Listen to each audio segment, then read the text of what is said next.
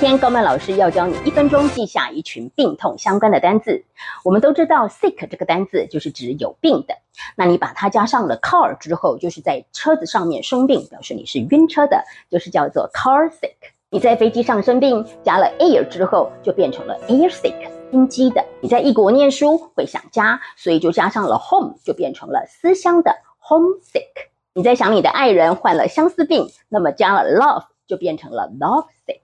你很悲痛，所以表示你的心生病了，叫做 heart sick，悲痛的。你的脑子有病，脑子叫做 brain，加上了 brain 之后就变成了 brain sick。你有很多毛病，就是直接在后面加上 ish，多病的，叫做 sickish。加了 room 之后，sick 是生病，加了 room 之后就是指病房，叫做 sick room。你学会了吗？学会的话，记得要把这卷影片分享给你的好朋友，然后要给老师一颗小爱心哦。